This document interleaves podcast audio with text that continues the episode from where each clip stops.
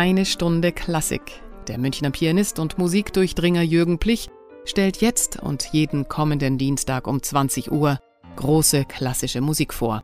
Er teilt seine Hör- und Spielerfahrung und seine persönliche Sicht auf die Meisterwerke. Er spielt selbst besondere, unbekannte Aufnahmen, erklärt, warum die Musik so und nicht anders klingt und hat eine Menge aus dem Leben der Komponisten zu erzählen. Jetzt eine Stunde Klassik.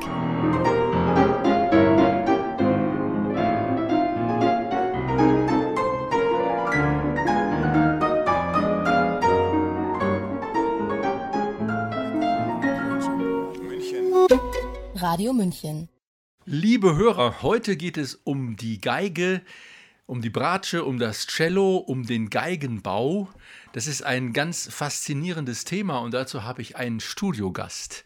Mein Freund Sebastian Zenz, ein Geigenbaumeister und ich freue mich, dass er uns heute eine ganze Menge über den Geigenbau, über die Hintergründe, über historische Fakten und über die Geheimnisse, die mit diesem Handwerk verbunden sind, erzählen wird. Lieber Sebastian, sei herzlich gegrüßt. Es gibt so viel zu besprechen, was den Geigenbau betrifft. Aber erstmal möchte unser Publikum dich kennenlernen. Ich weiß, dass du eine schon lange Geschichte mit dem Geigenbau hinter dir hast. Irgendwie hat man ja als Kind schon so eine Vision, was man werden möchte. Wie war das bei dir? Die große äh, Geigeninfektion begann bei mir mit neun. Ich habe mit neun Jahren eine Geige geschenkt bekommen von meinem Onkel und ich habe sofort das, das Ding geliebt. Das war eine Vierviertelgeige, viel zu groß für einen neunjährigen Pimpf.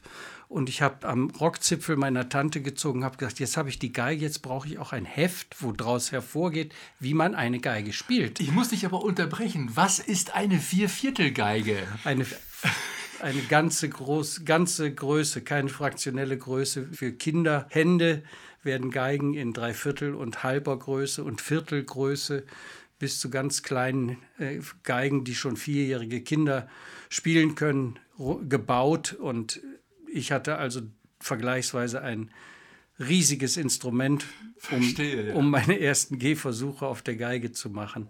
Aber es hat mich so begeistert von Anfang an und dann, dann waren die Ferien zu Ende. Ich wollte sofort Geigenunterricht haben. Das äh, gelang mir auch und ich habe dann auch sehr, sehr äh, leidenschaftlich erst Geige gespielt. Dann mit 14, 15 kam zum ersten Mal der Gedanke, man könnte ja auch Geigenbauer werden. Und dann habe ich das mal zur Seite geschoben. Dann zwischendurch wollte ich vielleicht Architekt werden, weil mein Vater auch Architekt war.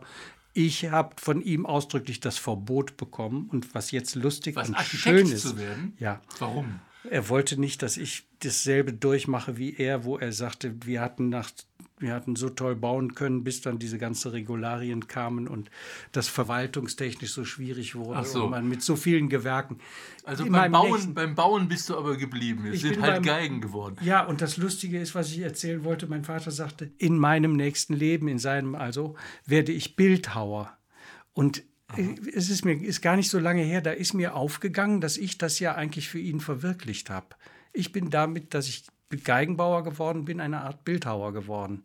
Auch das ist mir erst sehr spät aufgefallen, weil man selber vielleicht nicht darüber nachdenkt, dass man ja fast immer mit bildhauerischen Werkzeugen und Mitteln arbeitet. Und das ist durch die, durch die ganze Lehrzeit äh, mir gar nicht so klar geworden, bis ich jetzt meinen neuen Weg gefunden habe mit und darüber würde ich auch gerne etwas sagen. Ich habe eine andere Herangehensweise, was die Arbeit angeht an dem Instrument. Aber dazu kann ich ja später noch mehr erzählen. Die Liebe zur Geige war da initial gezündet und dann war ich gesegnet damit, dass meine Eltern Abonnenten beim Gürzenich-Orchester waren und ich konnte ab und zu mitgehen in die Konzerte dort und ich habe Menuhin dort gehört und Henrik Schering, der dann mein großer Star wurde. Henrik Schering, Mendelssohn, Violinkonzert, E-Moll. Also ja, das äh, weiß ich schon. Das hast du mir schon früher mal erzählt, dass das E-Moll Klavierkonzert, äh, Quatsch, da spricht der Pianist, der, wird, der weiß immer nur vom Klavieren. Violinkonzert dass das die Initialzündung war für, also eine Initialzündung und dass dieser Klang, den der Schering auf der Geige hervorgebracht hat, dann auch irgendwie dein Klangideal geworden ist. Ist das so? Der Klang dieser Geige, den habe ich total verinnerlicht, glaube ich. Und es stellt sich heraus, natürlich spielt er eine Guarneri del Gesù Geige, der mein ganz großes Vorbild ist. Guarneri del Gesù ist einer von den ganz, ganz großen Geigenbauern im damaligen Cremona. Cremona, das ist in der Nähe von Venedig, aber wir hören jetzt, damit unsere Hörer wissen, wovon wir reden und wovon du redest, hören wir jetzt diese Aufnahme, die dich begeistert hat, schon mit neun Jahren. Und zwar, Sebastian, sag du es genau an, du weißt, wer da alles mitwirkt. Ich weiß, dass es London Royal Philharmonic Orchestra ist. Henrik Schering ist jedenfalls der Geiger auf einer Guarneri del Gesù Geige und während das hier klingt, schauen wir nach, wer da dirigiert hat.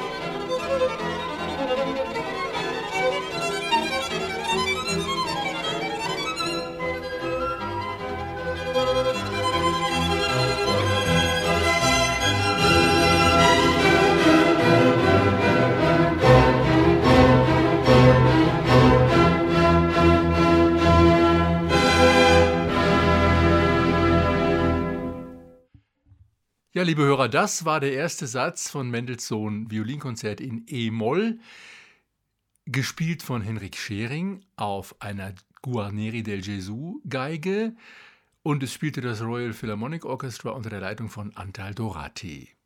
Ja, lieber Sebastian, jetzt weiß ich, dass du dich unheimlich gut auskennst in der Geschichte des Geigenbaus. Du hältst darüber auch Vorträge, wie ich weiß.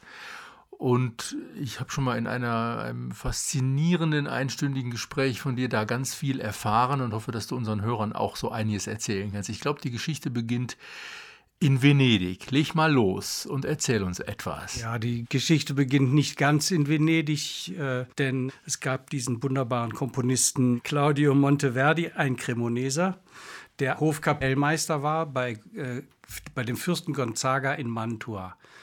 Und der Fürst Gonzaga in Mantua hatte ein recht kleines Territorium, hat aber dafür umso größeren Hofstadt gehabt und hatte tatsächlich wirklich die unglaublichsten Veranstaltungen, die er da bei Hofe zur Belustigung der anderen reichen Leute vor allen Dingen auch machte. Und eines Tages, und das ist jetzt die Geburtszeit der Oper, es gab schon einige Opernversuche, aber der große Durchbruch kam, glaube ich, 1608 mit der Uraufführung von der äh, tragischen Geschichte von Orpheus und Eurydike in der Vertonung von Claudio Monteverdi als Oper. Die Leute hatten sowas bisher noch nicht gesehen. Ein, ein szenisches Spiel mit Musik. Die Leute waren wie verrückt. Was dabei interessant ist, Claudio Monteverdi hatte in dieser frühen Zeit das ist ja also noch in der Renaissance. Monteverdi hat die Stimmen geschrieben, hat aber nicht geschrieben, das ist explizit für Geige und das ist für Cello und Bratsche, sondern er hat nur die Stimmen geschrieben. Also mit Stimmen meinst du jetzt nicht die Gesangsstimmen? Also die Gesangsstimmen hat er sowieso geschrieben, aber auch, aber auch die Instrumentalstimmen hat er nicht bezeichnet. Die wurden also dann eigentlich bis dahin nicht mit Geigen gespielt oder so. Nein, man spielte mit dem, was man mitbrachte. Oder, oder Monteverdi hätte gesagt, bringt die Instrumente mit, die ihr habt. Hauptsache, ihr spielt diese Töne. Und wenn man den Anfang schon allein von diesem Werk hört, das klingt noch ganz mittelalterlich.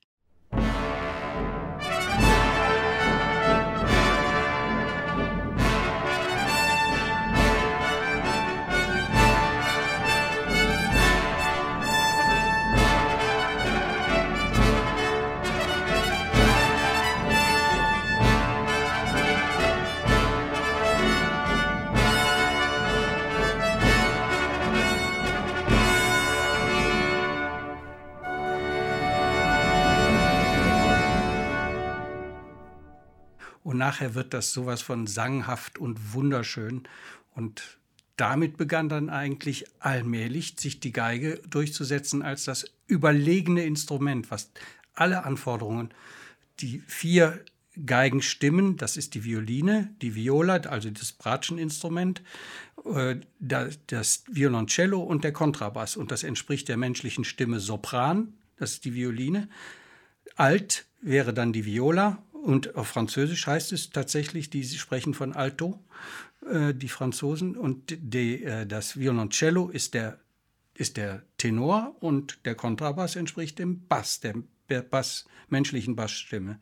Und die Instrumente der Violinfamilie sind deshalb so überlegen gewesen, weil sie in der Lage sind zu singen. Die Instrumente, die bis dahin bekannt waren, das Volksinstrument schlechthin war die, äh, war die Laute. Vielleicht hatte ein, der ein oder andere auch ein Streichinstrument. Streichinstrumente waren bei Hofe sehr beliebt, dann in der Form der aufwendigen äh, Viola da Gamba-Familie. Die, die Streichinstrumenten Vorläufer der Geige von der Streichinstrumentengeschichte, sagt man. Ich frage nochmal dich, Sebastian, ob ich es richtig verstanden habe. Eigentlich war es die musikalische Qualität und diese totale Neuerung äh, dieser Form Oper, die im Grunde genommen die Benutzung der Geigeninstrumente erzwungen hat, weil diese Musik das eigentlich erforderte. Richtig? Ich bin davon fest überzeugt, dass es so ist dass die, die Nachfrage nach den Geigen wurde größer.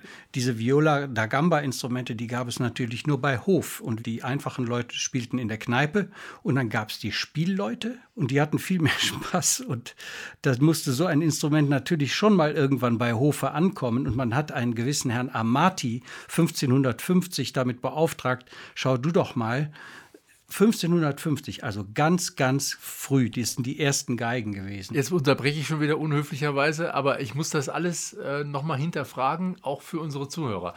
Ähm, heißt das also, dass die Geigen eigentlich die niederen Instrumente waren? Äh, die, die Viola da Gamba und äh, anderen Gambeninstrumente wurden bei Hof gespielt, die waren steif ja, und die äh, Geigeninstrumente wurden von den äh, einfachen Leuten gespielt und die wurden dann aber eigentlich entdeckt und nach und nach hoffähig. Ja, ist das so? Die waren vor allen Dingen, wie man sich vorstellen kann, viel leichter herzustellen. Man hatte viel weniger Teile und das konnten die selber. Die haben die sich selber geschnitzt. Das ist eigentlich ein Instrument aus der Subkultur.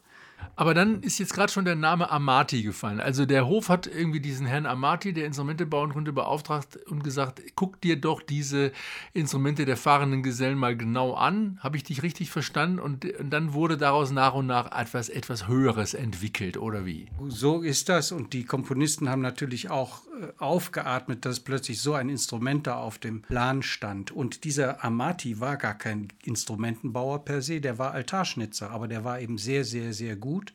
Und er hat den Auftrag bekommen, diese Geige hochfertig zu machen und hat ein wunderschönes Design daraus gemacht, das heute einen noch atemlos lässt, wenn man sich mit Geigen auskennt und an diesen Ursprung zurückgeht und guckt, was der 1550 hingeworfen hat. Das war einfach so große Klasse, dass man es heute nicht verbessern kann. Und der hatte dann zum Beispiel einen Angestellten namens Ruggeri, einen Angestellten namens Guarneri dazugeholt und plötzlich gab's, hat sich das rumgesprochen und ganz Cremona baute tolle Geigen für tolle Fürsten. Ja, tolle Geschichte. Gibt es denn ähm, moderne Aufnahmen, zum Beispiel von Barockensembles, wo man so eine original erhaltene Amati noch hören kann? Weißt du das? Interessante Frage, ja, es gibt es. Es gibt die, die Leute, die sich mit dieser historischen Aufführungspraxis auseinandersetzen. Eine kleine Sache wird immer übersehen, wenn dann der äh, Reinhard Göbel auf seiner Ruggeri-Geige spielt von, von 1668, dann spielt er zwar ein Instrument, was aus der Zeit ist und dem Klang sehr nahe kommen könnte, aber das Instrument ist 350 Jahre alt.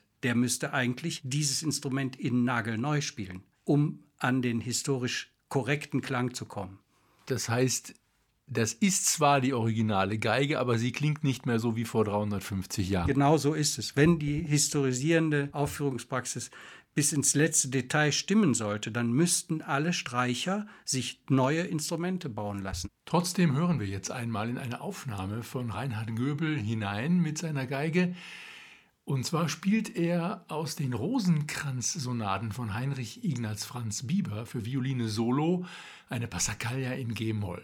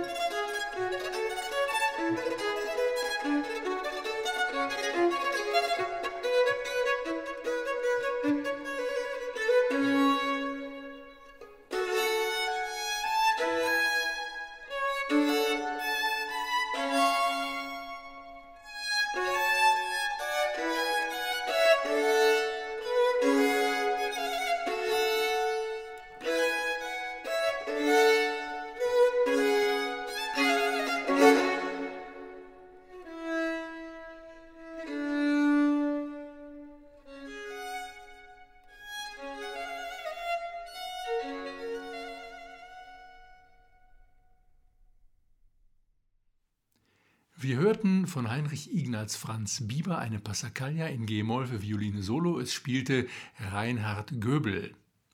Jetzt haben wir von Amati gehört und der Amati hatte einen äh, Schüler und einen Gesellen namens äh, Guarneri. Jetzt kennt aber der gut gebildete Laie, wenn er an eine italienische Geige denkt, vor allen Dingen den Namen Stradivari. Wie ist der da einzuordnen und welche anderen großen Geiger gab es da noch da in diesem Venezi venezianischen Raum? Die, äh, nicht Geiger, Geigenbauer natürlich. Es gab sicherlich auch eine Reihe guter Geiger dort, aber die, die die guten Geiger, die, die brauchten gute Instrumente. Und der Stradivari kam auch nicht aus dem Geigenbau ursprünglich, war der Intarsienschnitzer, vermutet man. Ganz genau ist es nicht erwiesen. Der hat wohl sich überall was abgeguckt und war selber genial genug und hat sein Leben lang experimentiert. Die Stradivari-Instrumente waren sehr überlegen, weil er das Instrument quasi noch mal weiterentwickelt hat. Von der Amati-Schule, die er natürlich auch intus hatte. Er hat die brav nachgebaut, hat sehr im Stil von Amati erst selber gebaut, 20 Jahre lang. Dann hat er experimentiert und dann das tröstet mich übrigens immer sehr. Mit 56 Jahren hatte er den Stein der Weisen gefunden. Da hatte er die Geige in eine Form gebracht, die eben jetzt noch einem Orchester standhält und die eine Geige über dem Orchester schweben lässt. Guarneri im Gegensatz zu Stradivari hat ganz, auch ganz anders gebaut, war quasi ein Anarchist. Der Stradivari hatte sehr reiche Kundschaft und der Guarneri, der hat all die Sachen, die sich Stradivari in einem ganzen Lebensalter, Arbeitsalter angeeignet hat und erforscht hat, das hat Guarnerius del Gesù, der hat das quasi intuitiv gemacht. Und das sieht man und spürt man. Und die Instrumente von dem sind wahnsinnig schnell gebaut. Und das wollte ich eigentlich auch noch zu meiner Arbeit sagen. Ich habe in Mittenwald das System gelernt, wie man in Mittenwald Geigen baut. Ich habe mit diesem System sehr viel Erfolg gehabt. Ich habe sogar in Cremona eine Silbermedaille in der Kategorie Geige bekommen. Das war 1988. Da habe ich noch so ganz, ganz nach dieser Schule gearbeitet. Und man kann sagen, dass ich das jetzt komplett anders mache und dass ich jetzt mit, mit der Art, wie ich arbeite, viel näher an, an so etwas Anarchistischem bin, wie ich es jetzt gerade Guarneri unterstellt habe, im Gegensatz zu Stradivari, der wie ein Intellektueller da herangegangen ist. Du hast ja gesagt, die äh, Aufnahme, die dich damals als Kind schon so fasziniert hat, das ist eine Geige gewesen von, von Guarneri, ne? Del Gesù, die von, von Schering gespielt, das Mendelssohn-Konzert.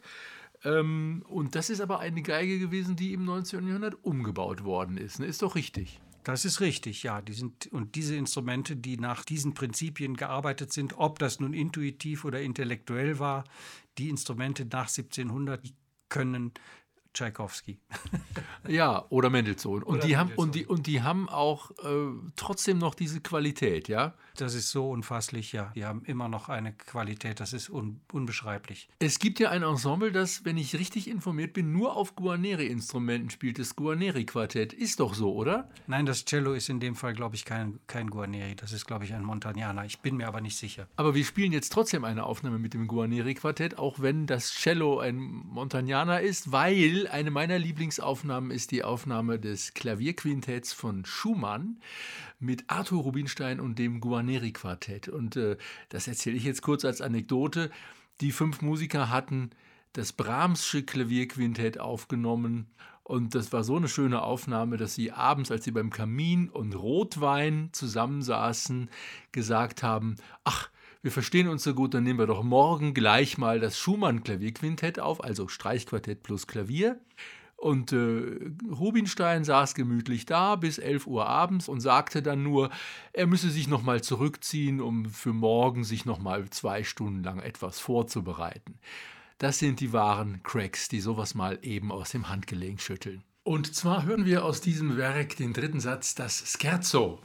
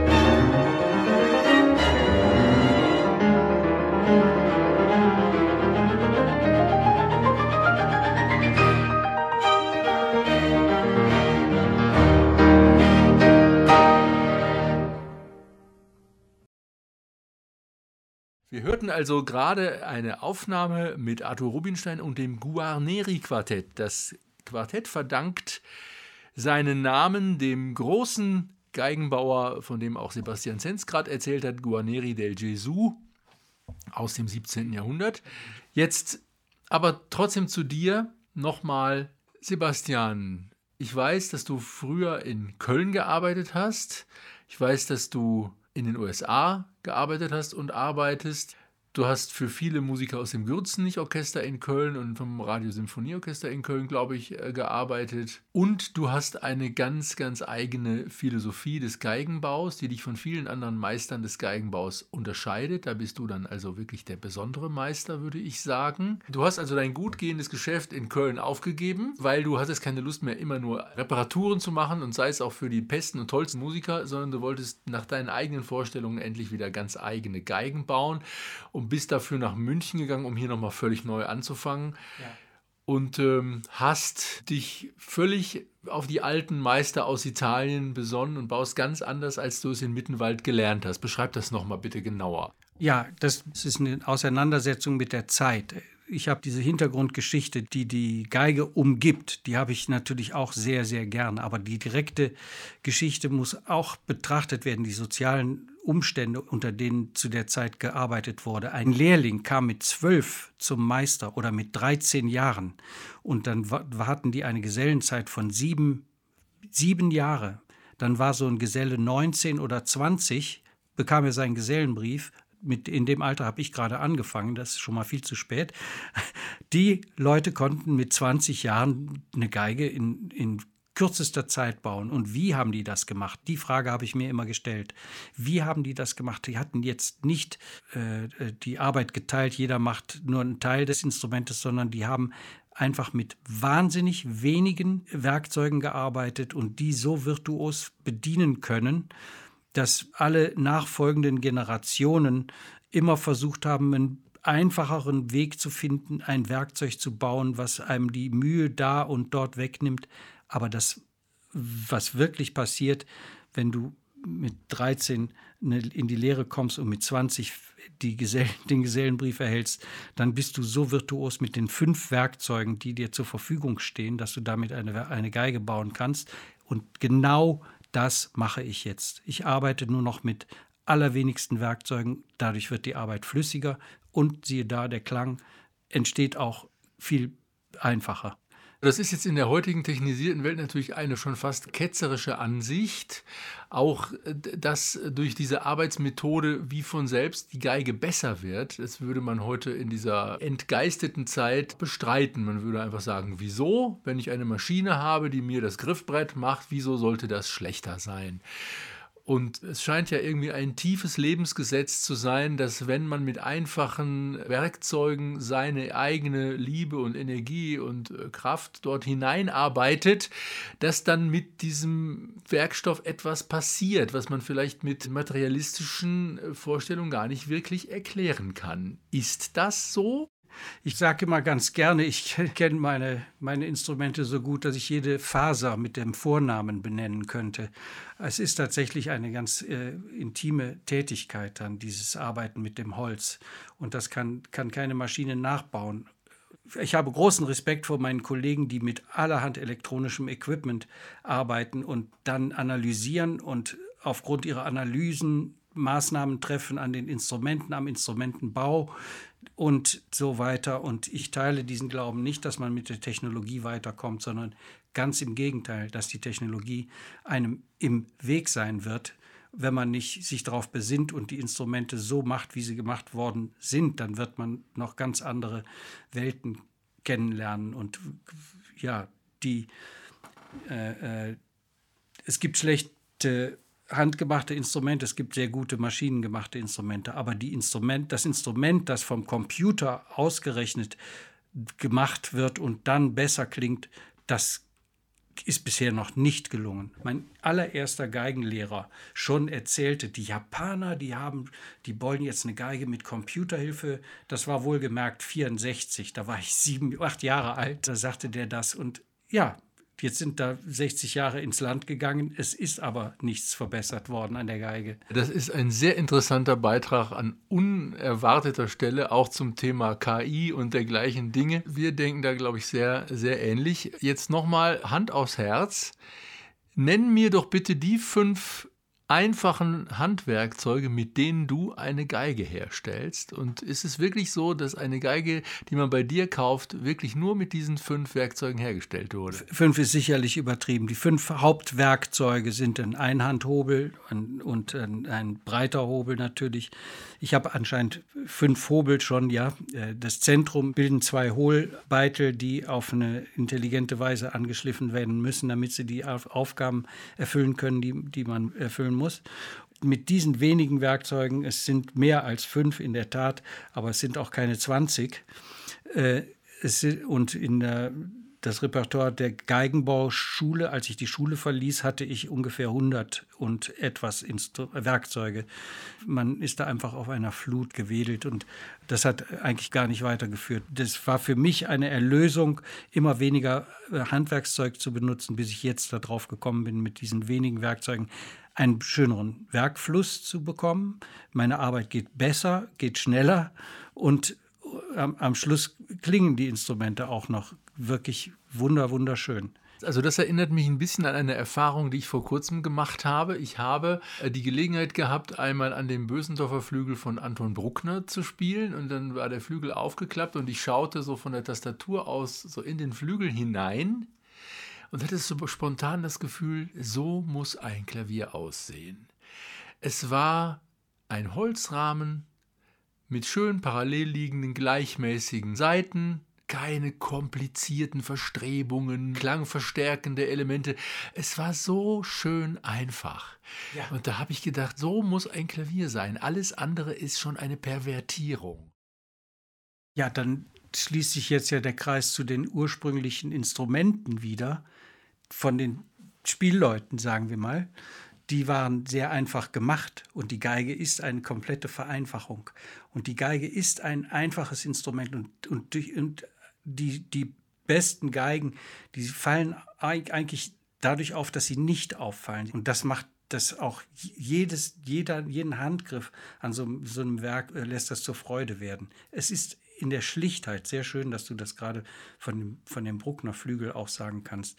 Die, die Vereinfachung bringt eine Verbesserung. Das ist für mich jetzt inzwischen Gesamtlebensmotto geworden und ich, ich bin ein sehr glücklicher Geigenbauer. Jetzt möchten wir gerne eine Geige oder eine Bratsche oder ein Cello von dir hören und äh, da gibt es eine schöne Aufnahme, ich glaube von der Symphonia Concertante von Mozart. Kannst du noch zu der Aufnahme was sagen? Welches Instrument ist das deinige? Die Bratsche wird gespielt von Mile Kosi, einem wunderbaren Bratscher, der jahrzehntelang im Gürzenich die Solobratsche gespielt hatte und eine Professur in Ljubljana hatte. Die Geige, gegen die die Bratsche spielt, das heißt, die spielen ja miteinander, ist übrigens eine eine Stradivari. Sinfonia Concertante ist ja geschrieben für eine Violine und, und eine Viola als, diese, als partnerschaftliche Solisten sozusagen. Ja, jetzt hat der Sebastian sich verraten, hat gesagt, die Bratsche spielt gegen die Geige. Ähm, das ist so ein bisschen jetzt sportlich gedacht, ist ja auch klar. Äh, eine Zensbratsche gegen eine Stradivari-Geige und wir schauen mal, wer gewinnt. Viel Spaß beim Hören.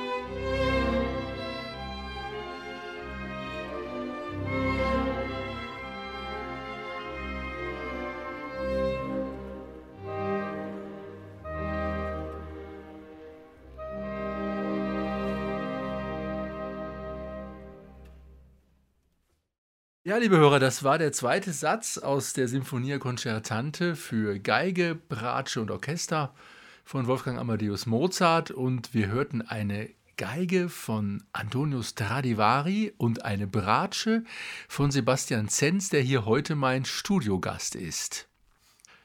Sebastian, wenn man Kontakt zu dir aufnehmen möchte, dann kann man deine Website besuchen und die heißt www zenz-geigenbau.de. Da kann man dann auch Details herausfinden. Ich freue mich über jeden, der zu Besuch kommt zu mir. Die Adresse ist Ilsham 4 in Obing.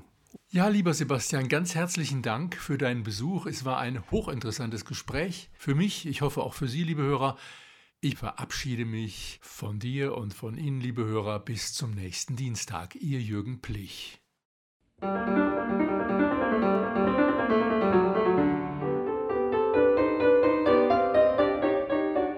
Das war eine Stunde Klassik mit Jürgen Plich hier bei Radio München. Jeden Dienstag um 20 Uhr und sonntags um 10 Uhr in der Wiederholung. Nachzuhören übrigens auch auf unserer Webseite www.radiomünchen.net.